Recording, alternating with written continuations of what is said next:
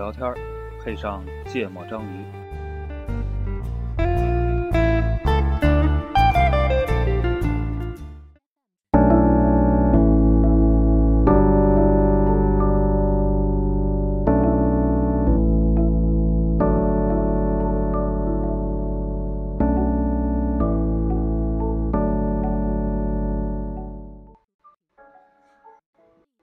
大家好，欢迎收听《芥末章鱼》，我是顾哥。我是一泽，我是娜娜，笑啥呢？没事儿，不是我，我在沉默了一秒对。对啊啊！这期我们聊一个，就是可能大家现在都会有多多少少会经历的，这这我觉得可以从早上我跟一个同事抽烟，嗯然后他跟我讲了一个很有意思的观点，嗯他觉得朋友圈玩多了就会没有朋友，嗯原因是什么呢？就是他他举了个例子，他说，是吧？高中同学考上大学之后，其实一直还偶尔联系联系，原来高中时候关系都特别特别的好，后来就加了微信，嗯然后就看见他们发的朋友圈嗯里面东西的各种各样的观点和三观，实在是让他觉得完全无法接受。嗯然后他觉得，自从看见他竟然是这样的持这样观点的人之后，他觉得简直就没有办法跟他当继续朋友当了。朋友了。对对对，所以就他认为朋友圈玩多了就会没有朋友。嗯啊、然后其实我当时就特别认同他，就有这个感受，就每天都会在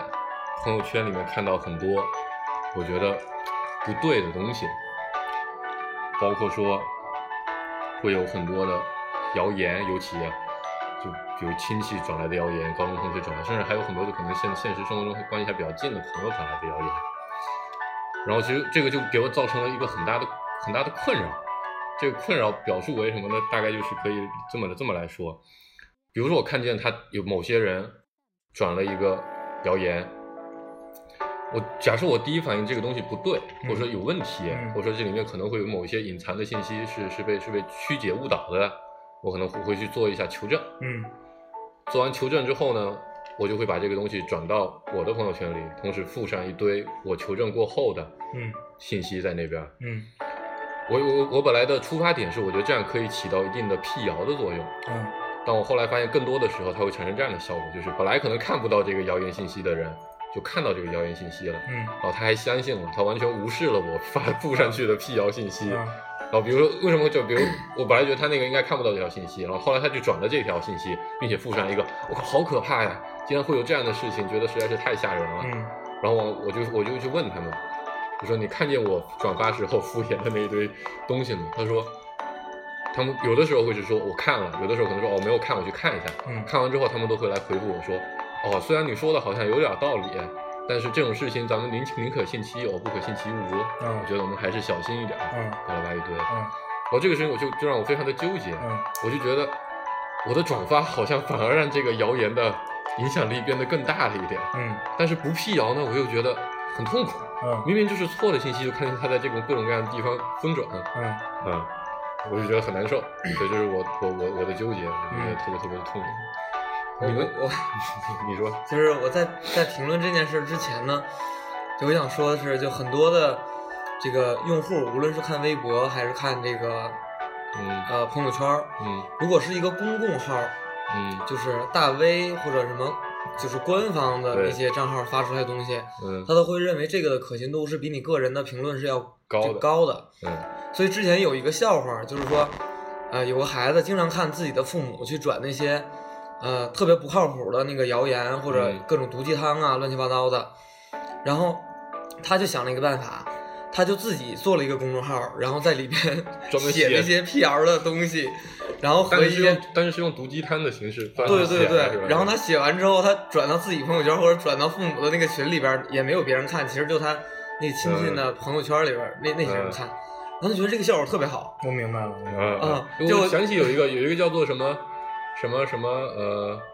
因为不开 WiFi 会导致不孕不育那种的，啊嗯，就那对那个上次咱聊朋友圈的时候提到了，对对对，嗯然后就本来就顾哥刚才说这段之前，其实嗯我没太想好怎么接你这个，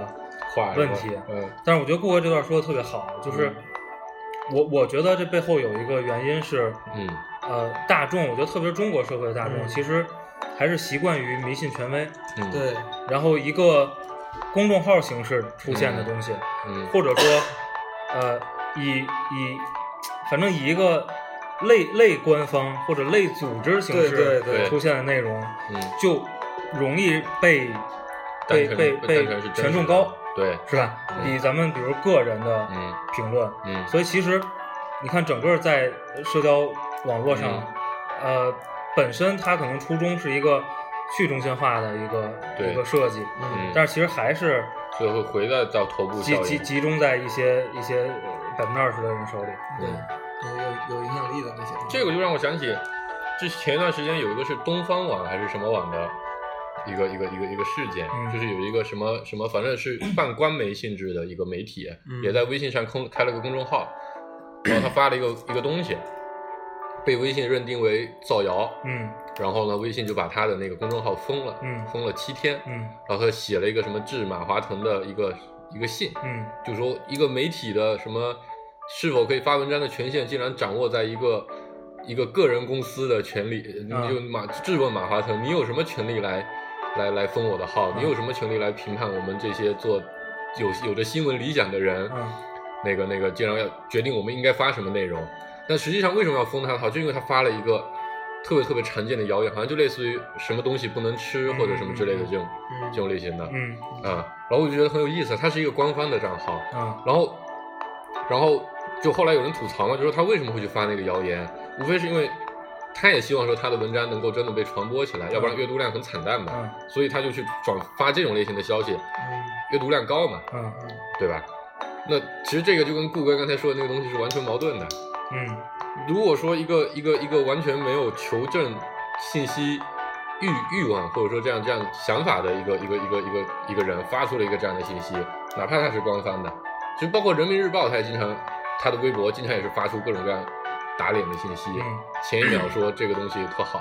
过几年经常会有人，我之前看过一条微博特别经典，有人把他所有前后打脸的信息全部总结了一下，啊一条微博还发不完，九张图都发不完那个。啊！嗯不是我，我是在回答你刚才那问题，啊，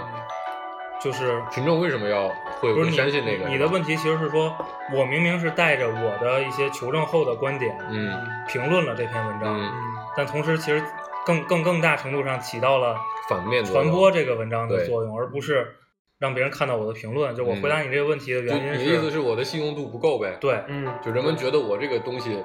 就是我评论的东西，不见得嗯是你评论的不一定是对的，只代表你个人观点。不，但有一些是事实类的东西，嗯比如前一段时间，就我转的那个川崎病的那个文章嘛，嗯我觉得那个文章就特别坏，就其实其 实你本质上说他造谣吧也不算，嗯但他特别坏的是什么呢？他他小孩得了川崎病，嗯这是一个容易发生在三个月到五岁之间的小孩的一个病，然后他就去治疗这个病，然后治疗他就把过治疗的过程中记录下来，在治疗的在记录的这个过程中，他不停的会这么来写，就是几月几日他带着小孩去看病，外面的雾霾特别特别的严重，嗯然后他觉得看到这个雾霾就忧心忡忡，他也不说什么，就他就说他忧心忡忡，嗯巴拉巴拉一堆，然后走到医院里面发现到处都是得川崎病的人，他觉得太可怕了，嗯然后一看又过了一天，外面的雾霾还是那么的严重，嗯巴拉巴拉一堆的。然后最后他总结了一一个一个事情是，就是大家一定要多注意安全。嗯我们选择不了环境，但我们至少能能够选择什么什么呃认真的对待自己的生活，类似于这样特别心灵鸡汤的话。嗯然后我当时就觉得很奇怪，就是川崎病是因为雾霾产生的嘛？嗯然后他还说他还说日本的发病率高，嗯然后日本曾经也有雾霾，嗯他在里面特意这么写了一句。嗯然后我就去查了一下，川崎病首次发现的时候，日本并没有雾霾。嗯这是这是第一个，第二个事情是，所有的所有的现在的资料和文献都是都都明白的，就非常明确的表明川崎病的发病原因未知。嗯但是我觉得他那么写，我立刻就让所有人都联想到了川崎病跟雾霾是有关系的。嗯他觉得是因为，尤其是前一段时间的，就是就上上两周嘛，雾霾的确很严重，成为了一个完全的就是全民的话题。对，嗯嗯所以他又这么一写，他那文章一个小号立刻得到了估计五千多个赞，按照这个比例的话，应该阅读量应该是近百万的一个水平。嗯，就是我觉得这个作者他一定是在写这个的时候，他是有目的的，嗯他希望获得一些转发和关注，嗯他会把他要描述的这件事儿跟现在热点的事儿联系起来去讲，嗯对，所以他就会像某些那个那个大的那个，机构一些，对对，他们会会在这个写作手法上采取一些，就是让我们很讨厌的那些方法，嗯然后去吸引注意力。嗯。可是我觉得这个事情很啊坏呀、对，是很坏啊，嗯但是，呃，其实它造成的结果不一定是坏的，为什么？就是它造成结果可能还是说大家一起去防雾防雾霾嘛，嗯、但是可能会有一部分那个小孩的家长会觉得，OK，雾霾这个对儿呃这个事儿本来对我没那么、呃嗯影响没那么严重，嗯但是看到哦可能会造成这个川崎病会会会会嗯会很严重，嗯然后造成一些比如说什么离开北京啊或者嗯嗯呃嗯，采取一些嗯嗯嗯过分的防御措施等等的嗯，但其实这个并不是一个特可是别，我觉得他在特别宣传一个完全假的知识啊，不就是嗯这就跟假设你现在说它就跟雾霾有关系，然后完了，一堆人天天一得川崎病就去假设啊，夸张的说，他就去各种地方闹，就就要求关停工厂，要求这要求那的，对吧？因为他如果这种信息太多了，如果说所有都是这样的信息的话，那你就没有办法衡量到底你应该去怎么去做了。你知道，我突然想起来一个电影，嗯，这电影我应该我看完之后，我拉着你们俩又看了一斗遍牛是吗？ 《杀生》，啊，杀生，对对对对，是吧？嗯我突然想起来那个电那个电影就对营造的一个感觉，其实如果你生活这个环境是，就是所所有有人你都得到相输入的信息都都是错的，都是错的，而且都可能向一个方向去都是一致的去误导的，对，然后你可能会会被，因为人你你还是，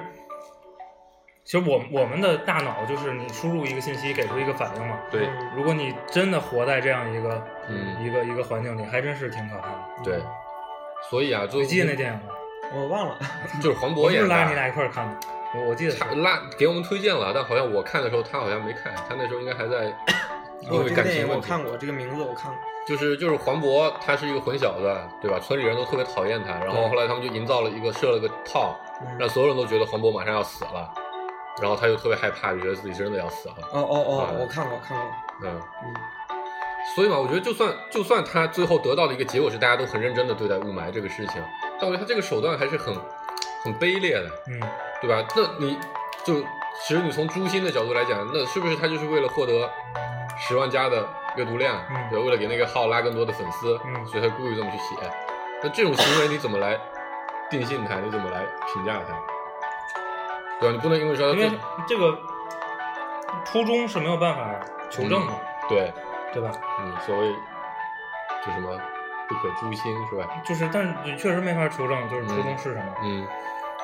但我觉得就，所以这问题我就值得讨论一下。就是假设嗯，我的初衷是让大家重视这个雾雾霾这于是我个硬环境买问题，嗯然后我用了这样一个手段，嗯。这事儿对还是不对？我说说我的观点啊，就我觉得，就其实这个可能就跟这整个今天的话题的都是有些关系的。我觉得，任何一个人都有理性思考的责任，嗯同时任何一个人都应该把，就是就首先要了解真实的情况是什么，啊、就比如说，比如说会有雾霾这个事情，嗯对吧？呃，前两周有非常多的文章，各种各样的骂各种各样的各种各样的对象吧，嗯就是骂什么的都有，对吧？嗯骂骂政府的，嗯骂工厂的，嗯骂什么群众用电用的太多的，嗯嗯这、都有。嗯但是这些信息是不是一个？假设说你现在真的很关心这个事情，我觉得每个人都有义务去去求证这些信息。嗯比如说，我我看到遇到我之前我们也聊过，我们遇到我遇到雾霾这个信息，我第一事情是想明白的事情是它真实的原因是什么，对吧？按之前上次咱们聊的时候是可能说没有办法界定，因为现在科学还没有研究出来嗯到底是什么东西贡献比较大。对对，啊，所以你你你了解这个东西，就你你先得知道是是什么，你才可以知道怎么办。然后在我的观点里认为，在这个社会里的所有人，尤其是你掌握了一你受过一定的教育，掌握了一定思考能力的人，你你必须要担起这个责任，你嗯不能负随意的去传播你觉得你觉得爽的嗯信息。嗯但这有点矫情的是，就有点像现在已经被玩坏那个词叫什么公共知识分子。嗯对吧？早期其实读书人很大一部分方面承担了这部分的责任。嗯现在因为是个人都上过本科，嗯大部分人都上过本科，嗯所以好像这个这个责任就就就淡化了。嗯而且再加上最近几年国内的这种社交网络各种各样的事件爆发之后，公知反而变成了一个负面的词汇。对，嗯所以所以我问个问题，就是，呃，我觉得我觉得这期会聊成嗯，在这个公共场合怎么说话？发布信息的这个问题。嗯，就是我我问我问你们俩，就是你们觉得，呃，每个人都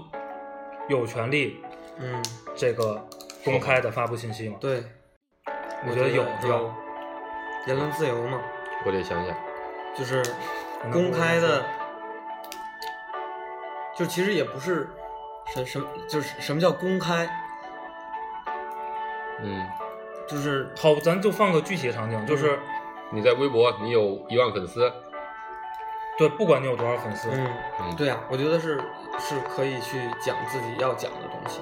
但是我觉得这个作者是要对他自己，就是无论是文章啊或者什么话语是要那负不，所责以的。不，所以你这是不一样的，对吗？嗯就是这问题就就又又又变变成两个问题。对，我就觉得嗯追着。问啊，就是你说每个人都有权利，权利在嗯公开场合说话，嗯，对吗？对嗯但是你又觉得他每个人也应该为自己说的话负责，对，那所以那他可不以能负责的人有权利说话吗？有，那那他这那他这个责任谁来负呢？就是就是没人负啊，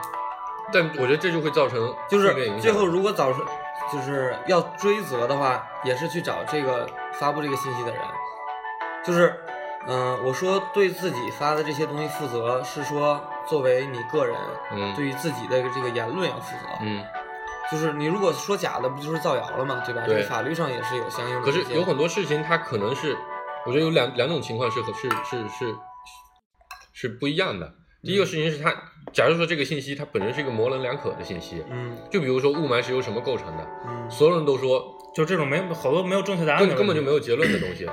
对，那你也没有办法判定他说的是是对但的或者错的。我现在就言之灼灼的说，雾霾就是由河南的工厂造成的，嗯河南工厂不关停，那我们就永远治不了雾霾，对对吧？啊川崎病就是由雾霾造成的，嗯如果说雾霾不造成，如果大家想不得川崎病，大家就得去移民去空气比较好的南方嗯啊、那这个信息我需要负责吗？需要呀。对啊，但我如果你如说果了是如果南方的工厂过来找你，说、 说因为你因为你的发就表是的他们这也个嗯不虚知假道，的因为工言厂论工厂的工人和工厂他也不知道所以是不是我的所以责不，任我说一下啊，就是嗯顾哥的逻辑是说，每个人都有说话的权利，对嗯然后呢，这个公众要求每个人也对自己的话负责，对嗯，然后呢，其实是大部分人有可能很多责呃负负不，了，但对负不了呢，之所以这种情况很普遍，是因为没去追责，对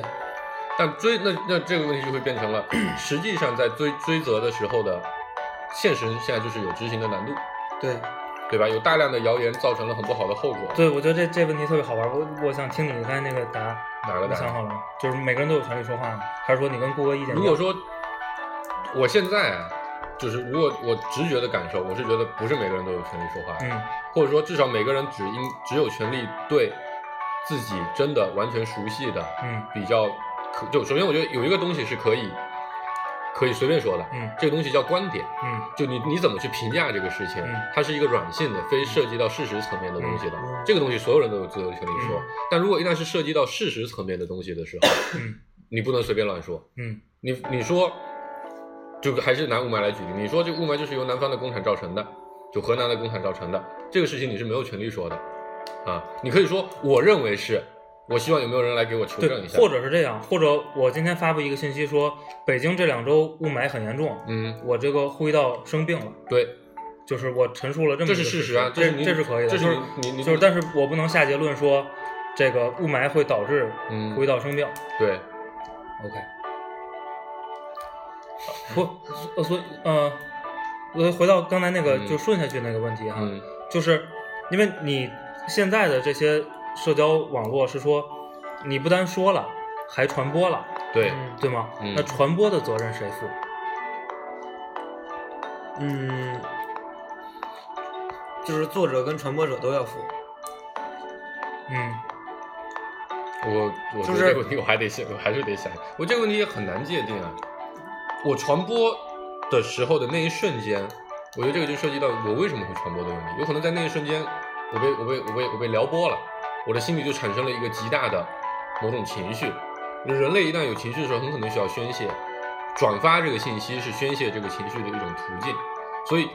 这是一种这是一个客观的现象。那反过来说，我就可以设计一个这样的东西，来满足你这样的，让你产激发你这样的情绪之后，让产生这个传播的行为，嗯对吧？在这样的情况下，人在那一瞬间他的思考力就是为零，所谓的群盲理论嘛。嗯，嗯，那这个时候那你要对你的这个智商负责吗？啊，对，这也是有道理的，就是你你要为你不思考负责。对呀、啊所以换句话说，这顾哥这个想法的也是承认了，每个人都必须要经过自己的思考，要理性的控制住自己的情绪之后，再来做信息的传播和发递。所以就是这些这些就是现在表现出来这些乱象，是因为没有追责。没有追责。嗯，这是我们第一阶段的。不，我要想一想。我们听首歌，听顾哥吧，这是顾哥的。对，朴树好好的。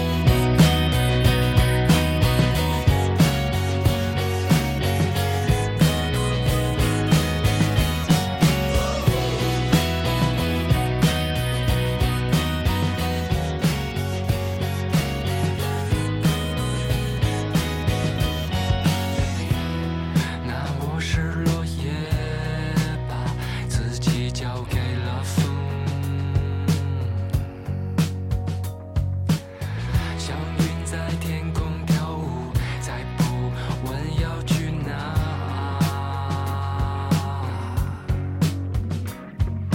昨天灰飞烟灭，哦，明天远在天边。我将自己摊开，倾听它的一切。都杀，都杀，都杀吧，把一切都交给他吧。自然的像植物，放在那，放在那。That's right, that's right, that's right now. There's no good, never bad now. 天真的像动物，Open now, open now.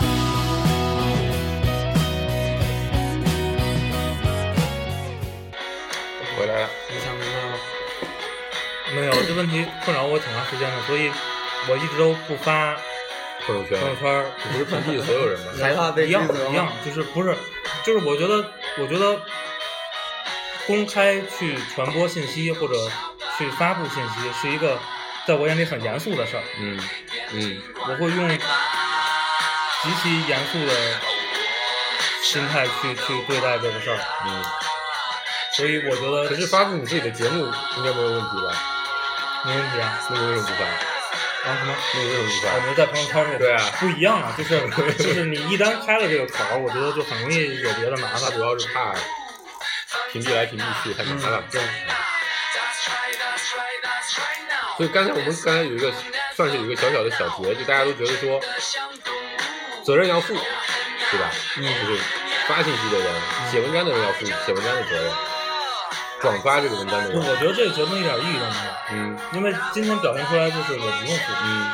对吧？才嗯，会才会这样。不，就是从我理解这件事儿，从法律上来讲，你是一定要负的，或者说从个人的你说这个不责不任里边，就如果是谣言，可能确实涉及到法律问题；对，如果不是谣言，这就是一个模棱两可的情绪，对，或者或者就是就比如刚才录节目之前聊的那个，我们看过那个那个号，嗯就比如就是一个呃非常极端的观点，对。对，那那他是在对他自己的观点负责，因为你你没有办法找，就是所以他我我觉得这还涉及一个挺复杂的问题，就是这个责任的边界在哪。嗯嗯就是你说了一个话，你如果真的影响了其他人，嗯，那其他人这个被影响产生的后果，是不是在这个责任范围内呢？当然他们可以站在一个逻辑来这么来辩，就是我只负责表达我的观点，我的观点可能与我是适用的，与你不一定适用。你采信了我的观点，并且是执行了，那么造成的负面后果是因为你自己没有认真的去经过思考，对吧？大家都成年人，你自己做没自己的错决定。，所以就是这就是区别。刚才娜娜主播说的这个是观点，嗯为他他描述的并不是事实。如果他说的是一个假的事实，那就是谣言了。嗯，所以谣言可以被比较容易的追责，这个边界比较好确定。但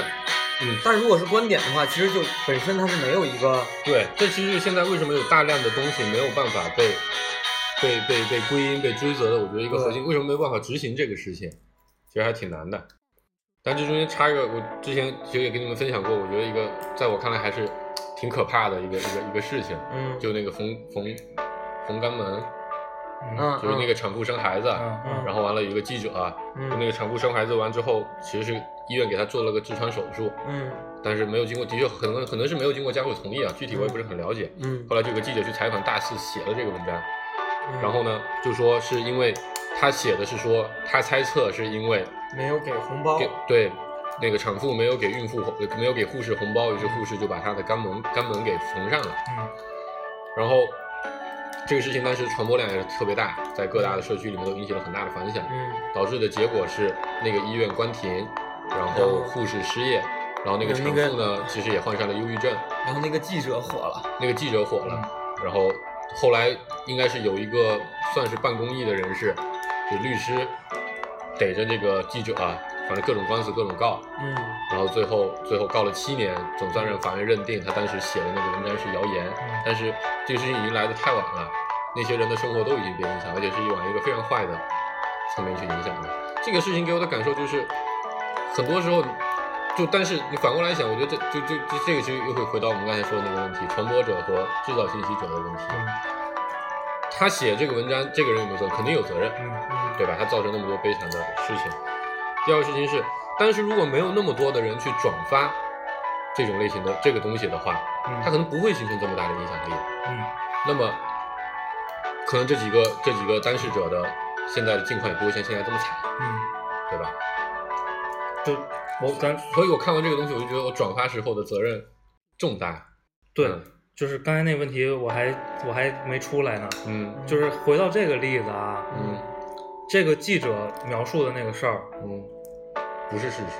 对你们觉得是观点还是就这是事实呀，他他讲的是事实呀，他在一个新闻报道里面去讲述了因为什么什么原因没有怎么怎么样，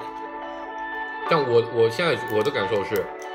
这个事实和观点之间的边界对我就是想讨论这个问是题，很模糊的。所以这个这个是模糊我的，就是想讨论这个问题。他可以说，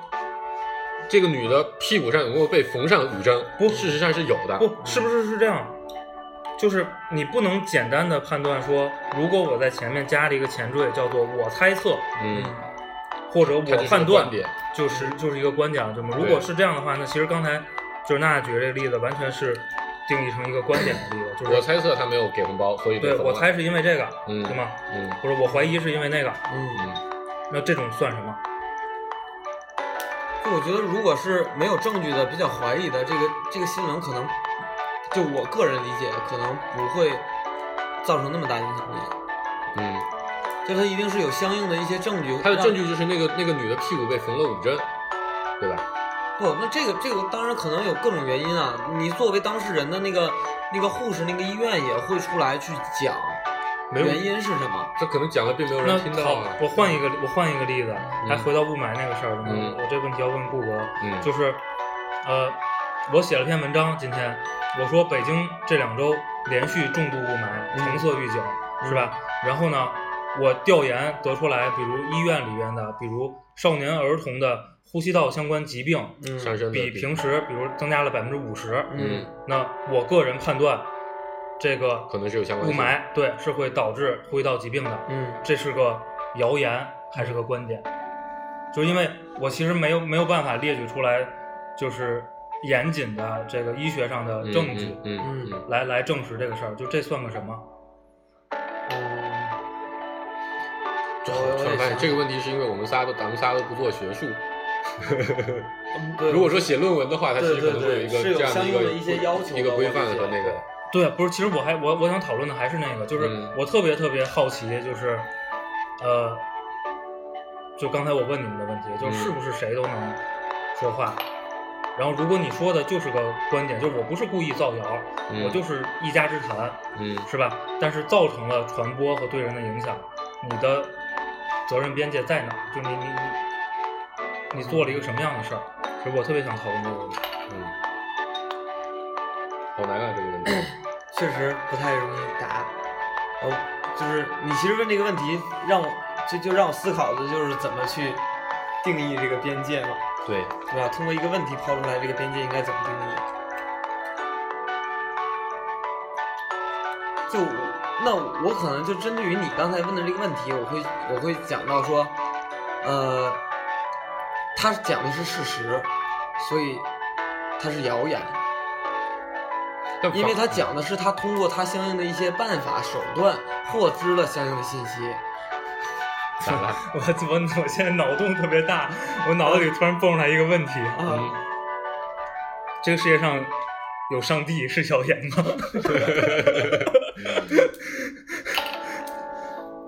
不是啊，为什么？就是他他有他得有证据啊，就他是通过什么样的手段啊？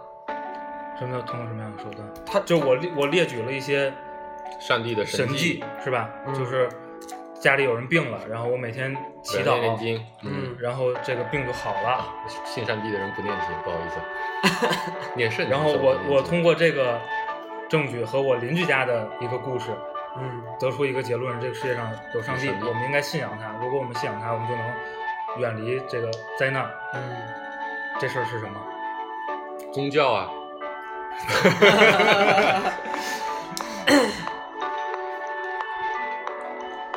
因为我刚才在想另一个东西，其实我们为什么会讨论这个问题，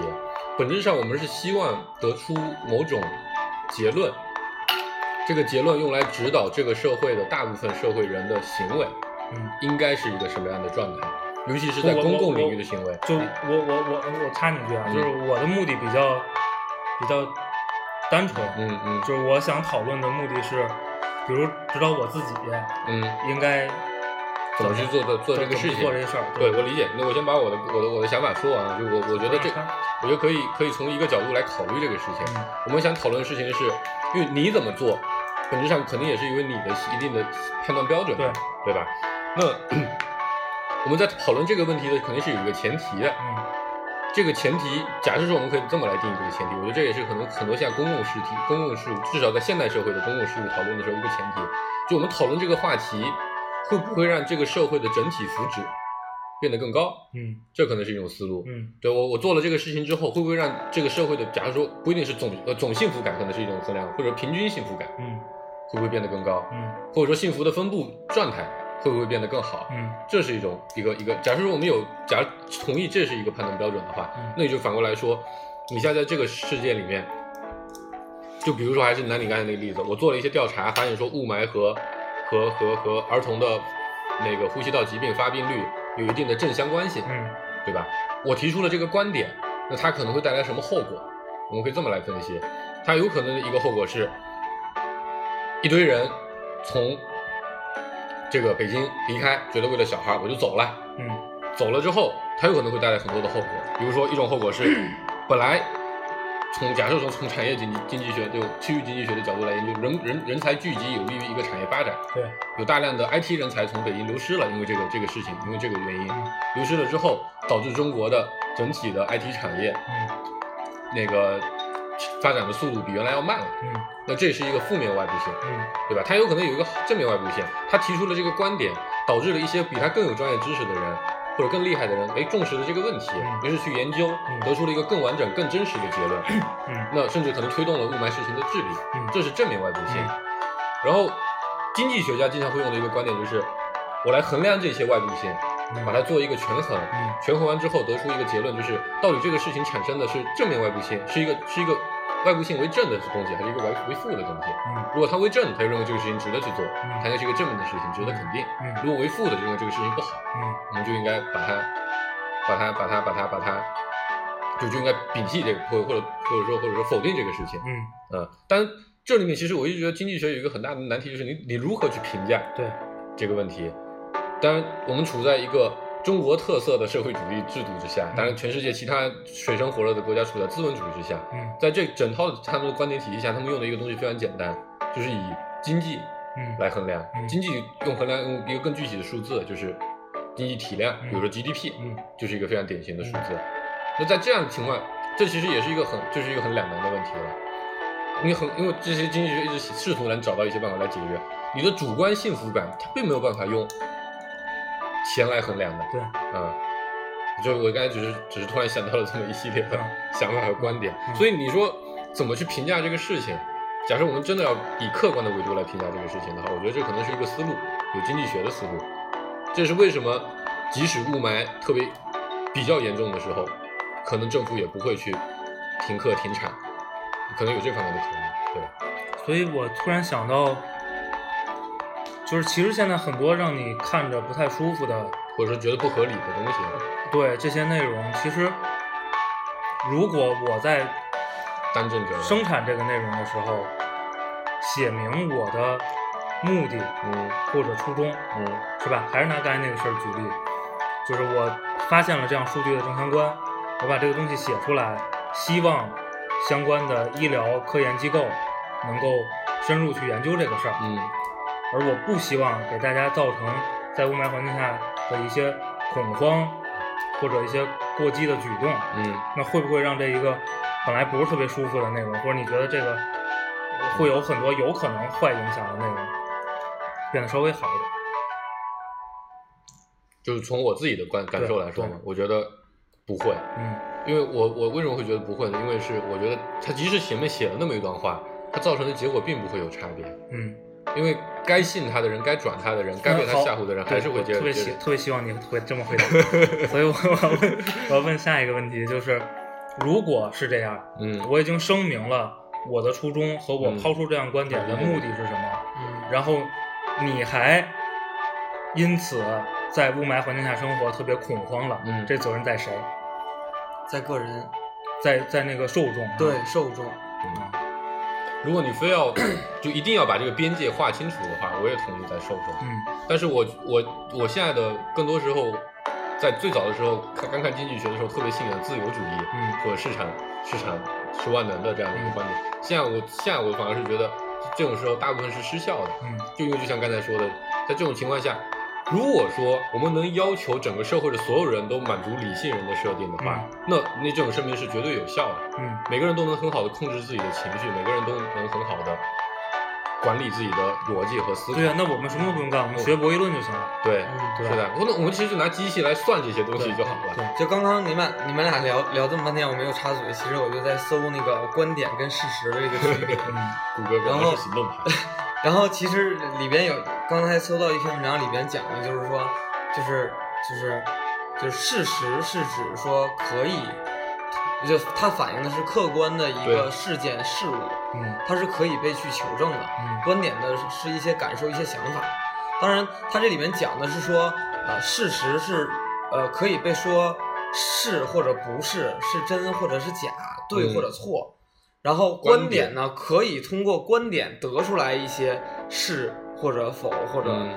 怎么怎么样对。但这个时候其实会有一部分模糊地带。然后我们的任务但就是不停的去但缩小这个对，但是吗？但是作为受众呢，你要具有，就是它这里边用的名词叫做批判性思维，其实就跟咱们之前一直在倡导的这个事儿理是性一样。对，对就是我们要思考。就如果说你面对一家之谈，就往往的一家之谈都会被认为偏是颇观点对，啊，它是经过了多就是多方认证的可考可考据的一些东西出来的，可能是就这里边就被嗯认为嗯事嗯实嗯了。嗯，那你如果是看了一家之谈的观点之后，受到了相应的影响，那其实是因为你的批判性思维不够。 所以个人在你对，责任所在以你所以这个这个责任可能是在于你。嗯所以这也就是让我去想到了，就是说为什么做转发这件事儿他是要负责任的，就是因为他他在他的这个呃思考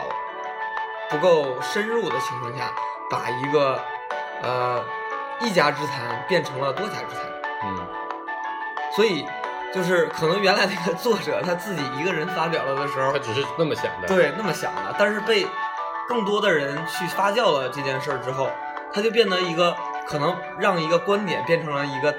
被别人误认为的一个事实嗯了，嗯，然后，然后就就就最后像法律规定一样，说说超过多少人转发或者被多少人阅读之后，就要他就要追责追责了，就要追究法律责任了。嗯嗯，就所以但所以我嗯但我觉得这里面我想起另一个有意思的地方，就是就至少我觉得国内现在有大批人 特别相信大多数民主这这种类型的嗯模式啊，就是包括甚至有很多时候，很多时候那个其实做互联网产品的时候，有很多人会会用这样的思思维来来做，啊就是一个东西，你不能说它对或者错，或者说你不能说它好与不好，嗯，群众选择的就是对的，群众选择的就是好的。那所以全民公投对吗？对啊，这我就说就就是这是一个很有意思的地方，嗯对吧？就是至少在过去的 几十年间，全球很大很大很思潮里占主流的就是这个，觉得全人人平等、啊全民沟通是一个有效的，至少就算它不是一个高效的，它至少是一个平等的一个一种一种类型的制度。换句话说对，所以这就带来下一个问题 了。我觉得平等啊，嗯对吗？就是不同，比如呃知识储备量和不同判断能力的人、嗯嗯平等吗。我这个太纳粹了，我们听首歌吧。呃，黄秋生，我最近听了好多，他挺痞的，但是唱了好多朋克。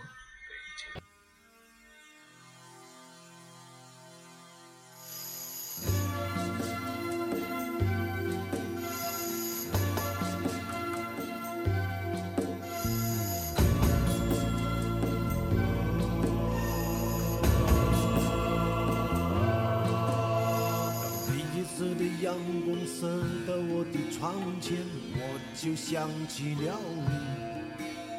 当第一次的微风吹到我的窗前，我就认识了你。你像的姑娘，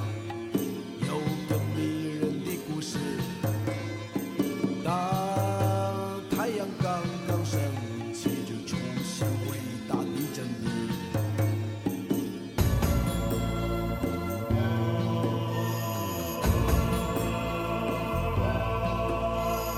第一次的阳光张开我的双眼，我就看见了你。当第一次的微风吹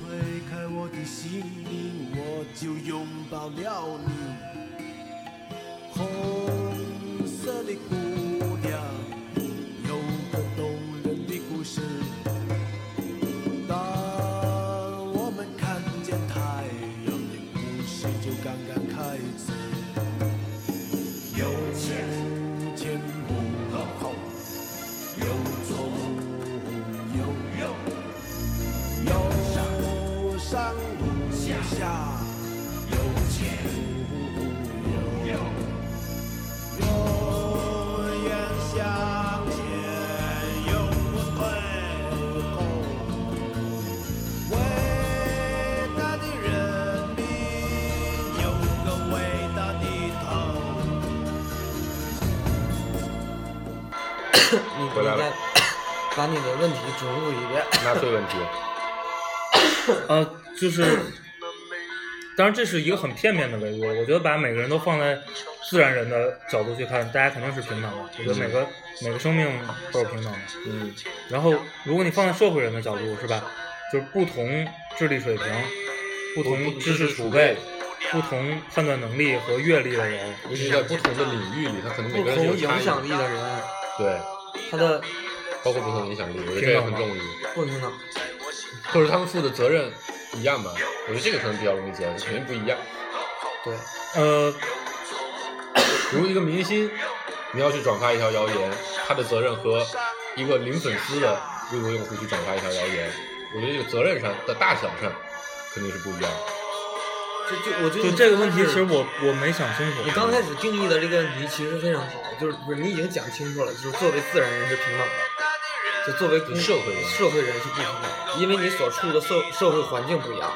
我之前经常好，所以对不起，顾主播，这期我给你抛的尖锐问题太多了。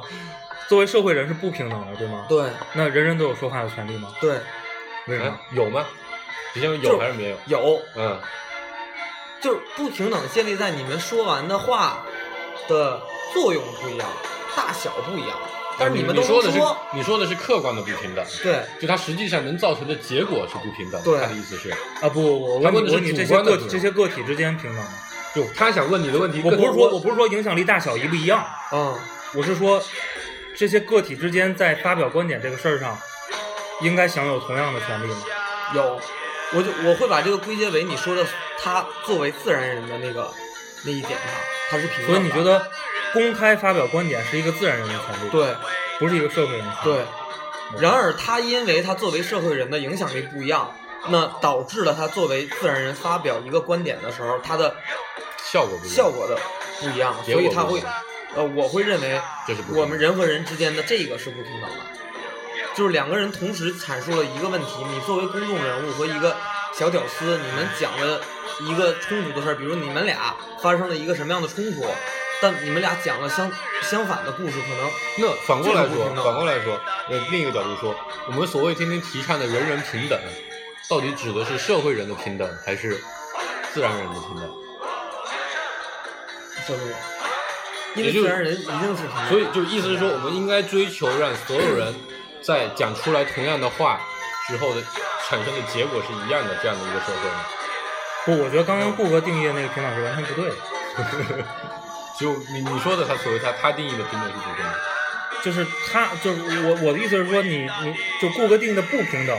其实是影响力不一样，嗯，嗯是大小的区别，而不是这平是一等个问客观题。事实嘛？嗯，嗯，就是我我我其实在问的是平等问题，那我们先得定义一下什么叫平等。就享有同样的权利，是吧？承担同样的义务，这个就是社会上定义的平等的。嗯，那换句话说，我刚才其实表达的观点就是认为他们不平等的，对，因为每个人就至少我认为他们，你粉丝数多粉丝数少，你拥有的义务是不一样的，嗯，对吧？就像一个一个大明星，你你你你要你要转发一个东什西么，哎平等为什么跟义务有关呢？我换一个角度问问题，所以我说你们需要定义一下什么叫平等吧。平等就是你享有同样的权利，承担同样的义务啊。你觉得平等是什么？对我觉得是权利，吧没有没义有义务，务。那你有权利肯定有义务呀。社会契约论的观点。这个世界上怎么可能有只有权利没有义务的人呢？嗯，我这我我忘了我刚想问的是什么了，纳粹问题，嗯我要搜一下什么叫平等。就是民主是有效的嘛？嗯，我想想，多数多数大多数民主这样的是有效的吗？讨论，我顾哥又去搜东西了。嗯，我要搜一下什么叫平等。我们刚才聊什么来着？聊这个，所所以，我然刚后才我咱们刚才在插歌的时候，那个时候聊的是大多数民主这个问题。嗯就我们刚才得一个大概观点是这样的，是就在过去的几百年间，其实各种各样的哲学家也好，社会学家也好，产生的各种各样的观点，基本上都是基于这种大多数民主来的，认为就是偏向自由主义的，认为市市场是有效的。只要我觉得那是一个比较理想的实验环境，是吧？嗯，那个其实那个背后就还是刚才那个嘛，就是如果是那个理想环境，那大家掌握博弈论就行了。对，没，但是事实里，对，你看你这你你的判断是它是不对的，对，呃或者说它不是我不是不是贴于现实的，对但现实情况是有很多人得到了这样的哲学思想，或者说基于这样思哲学思想，不停的在这个世界上传播，嗯有很多人接受了这样的设定，嗯就认为比如说我要人人平等，我嗯们要遵循大多数民主啊，嗯群众的就是最好的，嗯就群众选择的就是最好的，嗯，对吧？那对，这里有个问题啊，就是嗯你你怎么证明这个是群众的选择呢？就是其实我觉得，就这一一这人里一票，一我我票一人一票公投，对我纠结的问题就是，你这一票可能并不代表你的真实意愿，可能你你是非常受容易受别人的影响，嗯是吧？或者你自己的判断力就是非常差，嗯，对吗？嗯或者你掌握的信息就是极其片面的，对，对吧？或者就是因为人家给了你五百块钱，所以你去投他一票了，对对这不是人说嘛，中国如果公选的公投的话，最有可能获选的是马化腾嘛，给每个人发一百个 Q 币。呃微那对，是吧？就是因为这是你你站在点不一样，但其实那些那些社会的观点就认为，既然你现在需要这样的一个一个一个一个一个东西，那他认为还是会处在一个动态平衡里，所以他需要在教育的，就是在初期教育的时候就要要求每个人都思考这个问题，就是你是接受眼前的这五百块钱，还是你选一个负责任的政客给你之后挣更多钱的机会？他要教育每个人都认识这个事情，对吧？当然，事实情况里就是这个效果也不见得就是非常非常的、非常非常的高效，嗯因为有很多人其实他不屑于参与政治，或者说不不关心政治，或者觉得政治就是个他不接受这套理论。我刚才想问一个特别重要的问题，但我想不起来了，为什么？嗯，那我来说平等，就平等确实讲了，就是，呃，要有相同的权利和义务，嗯，但是这个也是基于近几百几百年来权利义务的这套理论体系对衍对生出来的。但是，其实在里边更强调的是说有相应的权利，就是往往的不平等体现在的是说享受的待遇或特权方面与他人不一样，会认为有特殊对待了，所以叫不平等。所以就就是可能这里边解释的虽然有义务这件事儿，但其实不平等体现在更多的是权利方面。嗯，然后呢嗯就所以，我刚才问的问题就是，所以就刚才如就果是我发们表言论，如果我们认为这个社会人中，呃，在不同的领域，每个人的知识储备、判断力，不拉不拉一堆，不一样是不一样的。嗯。那么这些人在这个领域里，仍然有应该享受一样的发言的权利。，对么对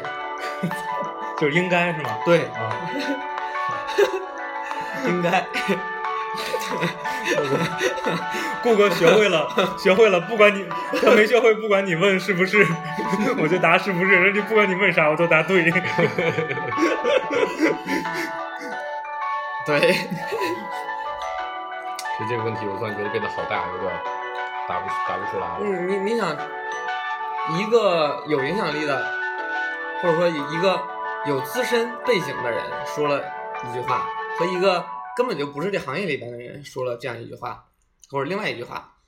那他他说这个话的权利一定是一样的，有的呀，两个人的观点不同嘛。但是对于大众来讲，一定会认为那个有哎有经验不背景一这定个，人我想说就是这点，啊对呀、啊不一定对呀、不是呀，就跟为什么刚才我们在最开不始，你哎最开你始举讲的时候，你举的这个例子，公我众可以号我可以反过来举另一个例子。我是一个特别特别不，哦不好意思啊，嗯我我举个更极端的例子来反驳顾哥，我觉得效率高一点。好，就是有众多的啊明星，医学和科研方面的专家，嗯，一直在强调，今天没有研究出来雾霾是和否嗯某些疾病的正相关，相关性，嗯，或者是这些疾病的诱因之一。对对，但是被传播更多的是我刚才说的那样的内容，对吧？嗯最近两周雾霾了，我这个嗓子坏掉了，这个我我我小朋友病了，嗯，这这你怎么解释这个问题？就是假设你判断是群众是有能力相信那些有足够经验和背景知识，哇，那这就专业人是士说明那个没有足够经验、没有背景背景知识的，他更有传播能力。对啊，我想说的就是这一点啊。就是对我想问的就是他应不应该享有这样的，就是这是我的问题，不一定是你的问题。嗯，我我让你不问完，就这是样的权利他可能就是说这件事儿对于你们俩大众造成的这个影响，就是他所处这个行业的深入程度和专业程度是一方面。他即使再专业，他没有所以一个传播能力，他所以影响力反小过来说，反过来说，杜所哥以杜哥的观点是，就是这个错不在这两个说话的人，这个错在我们没有一个很好的机制，让这些医生们也有传播的能力。对，我们现在嗯就一就方这面这个就有点像经常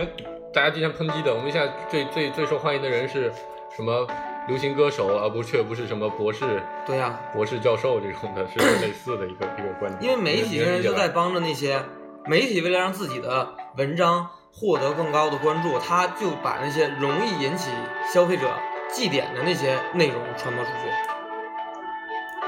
如果说所有的这个媒体都能够像啊，就这两家不一定好吧，就像那个那个那个叫什么，呃，知乎和嗯那个、那叫什么坚果，经果壳。果壳一样，对吧？我专门去做这些专业领域的知识的一可些是他们分享，啊在做做非常专业的东西的时候，就一点都不火呀，就没有人看。对啊呀、所以嘛，就是而且我觉得那本就本身知乎的机制也是有问题的，嗯，因为它其实是靠一些他也是靠大多数民主去来 dig 嘛，对吧？对对嗯对，他也是靠大多数民主来的，大多数民主是错的，但好在川他普上台就是个错误。好在是说在那个里边呢，这个呃用就是知乎的用户相对来说是有一我不定见质得量的，有一定质量的，但总子比弹，但他竟然也挖出来完全是错的东西啊，这也是很常见的东西啊，很常见的情况呀、啊嗯所以正正是因为基于这些这些现象，我从原来的一个百分百支持大多数民主的人，我现在变成了一个反对大多数民主的人。你会发现，知乎里那些真正的问题问什么，他把这个问题非常客观的回答了的答案，基本上都就很多很多很多时候都会表现很烂。但反而是那些抖机灵的，利用一些搞笑的东西，然后反过来来输出一些他自己的观点夹带私货的这样的答案，反而会得到很高的传播。啊这个是这个事情对吗？我觉得这个事情如果作为一个专业的知识，一个真的希望分享正确知识的社区来说，根本就不对。我我我我我同意这个民民主这个问题。顾哥下去所有都说对，我发现。你看你你说的也是对，我我同意不应该全部民主的应该是， 嗯，就是美国大选这件事儿真的让 我整个人对对。推翻了你过去十来年的观对对对点。是吧哎、我觉得这个事情也挺有意思，所以我感觉可以聊一期，啊对吧？就但但是川普上台对全世界这个基于对大多数民主的认同感的冲击是有多大？啊，我支持川普啊，我其实也不见得我不支持川普，但我就觉得这个事情变得就是它反映了很多很多执行层面的问题，对吧？我差不多了这期，我这期一直在问问题，但我没觉得没有一个问题得到了就是没关系啊，我完觉整得的答案。我觉得这肯定，如果说，这会贯穿未来的节目。而且我觉得听众里肯定也会伴着这个讨论，也会有很多的思考，中也有很多观点可以分享过来。但是我始终觉得转发这件事是要负责任的，所以我们的听众应该在转发不归就的时是候你们表示别发朋友歉意。圈了，天天朋友圈刷也刷不完，好烦、啊。就我我我我完全同意，不管你是发内容还是转发，都要负责任。嗯，然后我会更极端一点，我觉得好绝大多数人别他妈瞎鸡巴转。对，你们智商都不够，先学点知识再转发，至少转发之前求证一下。就是如果你们觉得自己的智商不太够，有有转发的风险的话，你就学一泽主播，他就对自己认识的非常清楚，对啊所以他从来都不发。对，他从来只对那些不会骂他的人开放朋友圈。啊，对，其实他有朋友圈，他刚才是在 撒谎。哎我刚才说的是观点还是事实？观点我观点，啊说吧，嗯，拜拜。哦，要口播一下是吧？我操，微信公众号“芥末章鱼工作室”，网易云音乐“芥末章鱼工作室”，还有我们的微博“芥末章鱼工作室”。啊嗯，然后我在想那个微信的第一百万个人会是谁呢要？不要对有点互动？对，我们可以进行精选什么十二年荟萃、连品六款 whisky 这样的对，活在动。在好多期之前，娜娜主播说有那个惊喜，我们还在准备中。妈的，又不让听众听见。好朱哥还在拍他的裸照，说了，拜拜。拜拜。拜拜。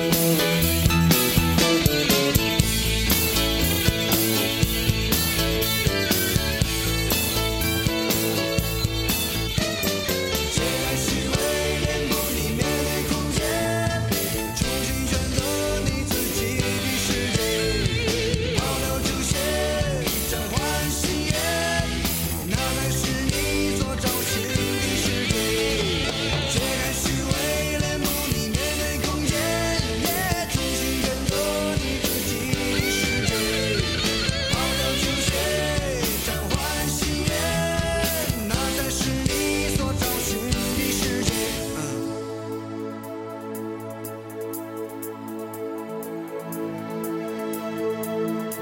简简单单思维，风风风风雨雨，阳光笑颜即可体验。内心最交集的，内心最交集的呼唤。